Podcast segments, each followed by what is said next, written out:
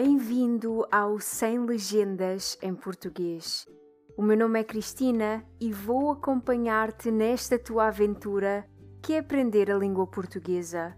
Podes encontrar no Instagram através da minha página Português with Cristina, onde ajudo alunos de português a falar e a praticar português com confiança. Boa quarta-feira! Como é que estás? Hoje já é dia 15 de dezembro.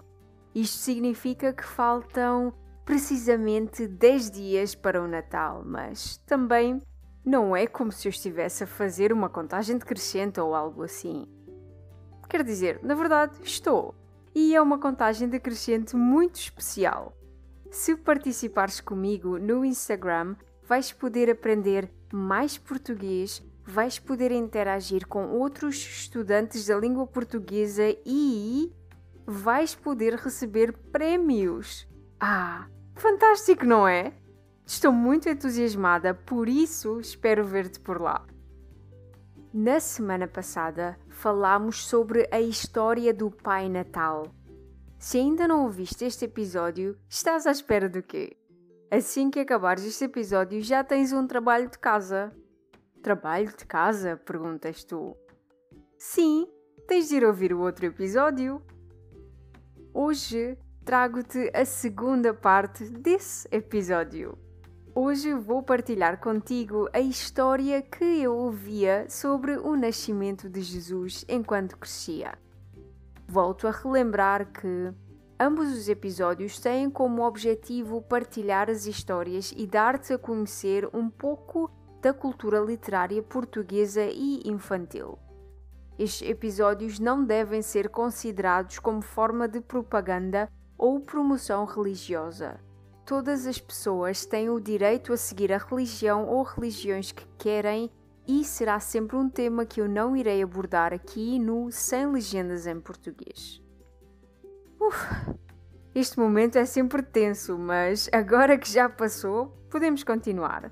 Espero que te divirtas e que aprendas muito. Nascimento de Jesus. Um dia, um anjo apareceu a Maria e disse-lhe que ela seria mãe do Filho de Deus. Maria não entendeu o que o anjo queria dizer com ser mãe do Filho de Deus e ficou muito confusa. Como seria possível engravidar sendo ela ainda virgem?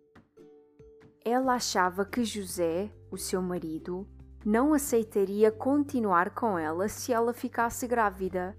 Ela ficou muito assustada até que José lhe falou do seu sonho. José disse a Maria que também tinha visto o anjo. Durante o sonho, ele disse a José para aceitar Maria e o bebê e que o bebê se chamaria Jesus. Entretanto, Maria e José fizeram uma viagem até Belém num burro. Maria estava grávida com muitas dores e quase a entrar em trabalho de parto. José procurou um sítio onde pudessem passar a noite, mas só encontrou um estábulo. O bebê nasceu nessa noite rodeado de animais. Nessa noite veio ao mundo o Messias que salvaria o mundo o anjo apareceu também a uns pastores.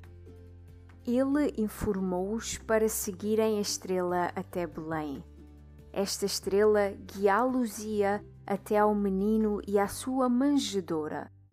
Os reis magos seguiram também essa estrela desde o Oriente. Quando chegaram a Belém, perguntaram ao rei Herodes onde poderiam encontrar o Salvador que acabara de nascer. Com medo de perder o seu trono, o rei disse aos magos para encontrarem o menino e para o informarem do seu paradeiro. Quando o encontraram o estábulo, os reis magos ofereceram a Jesus ouro, incenso e mirra. Depois, no caminho de volta, foram informados pelo anjo das verdadeiras intenções do rei. O rei Herodes queria eliminar o seu inimigo, por este motivo, os magos voltaram para a sua terra sem dizer nada ao rei Herodes.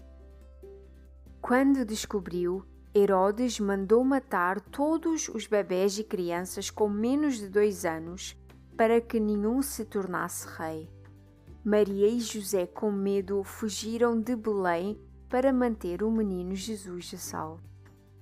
Tará! Vitória, Vitória, acabou-se a história. E então, conhecias esta história? Na minha opinião, a maior parte dos portugueses conhece esta história mesmo que não sejam católicos. Alguns portugueses costumam montar um presépio nas suas casas. O presépio representa a cena do nascimento de Jesus. Normalmente é constituído por uma casinha e algumas figuras.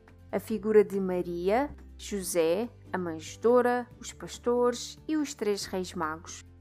Há quem adicione mais, mas estas são as principais. O menino Jesus só costuma ser colocado na noite do dia 24 de dezembro para simbolizar o seu nascimento. O presépio costuma ser desmontado no Dia dos Reis, a 6 de janeiro, juntamente com a árvore de Natal. E já está! Mais um episódio cheio de conhecimento e informação. Espero que tenhas gostado eu estou de volta na próxima quarta-feira. Já sabes, podes sempre encontrar a transcrição deste episódio em patreon.com barra Cristina. Espero que tenhas uma ótima semana cheia de alegria. Até ao próximo episódio!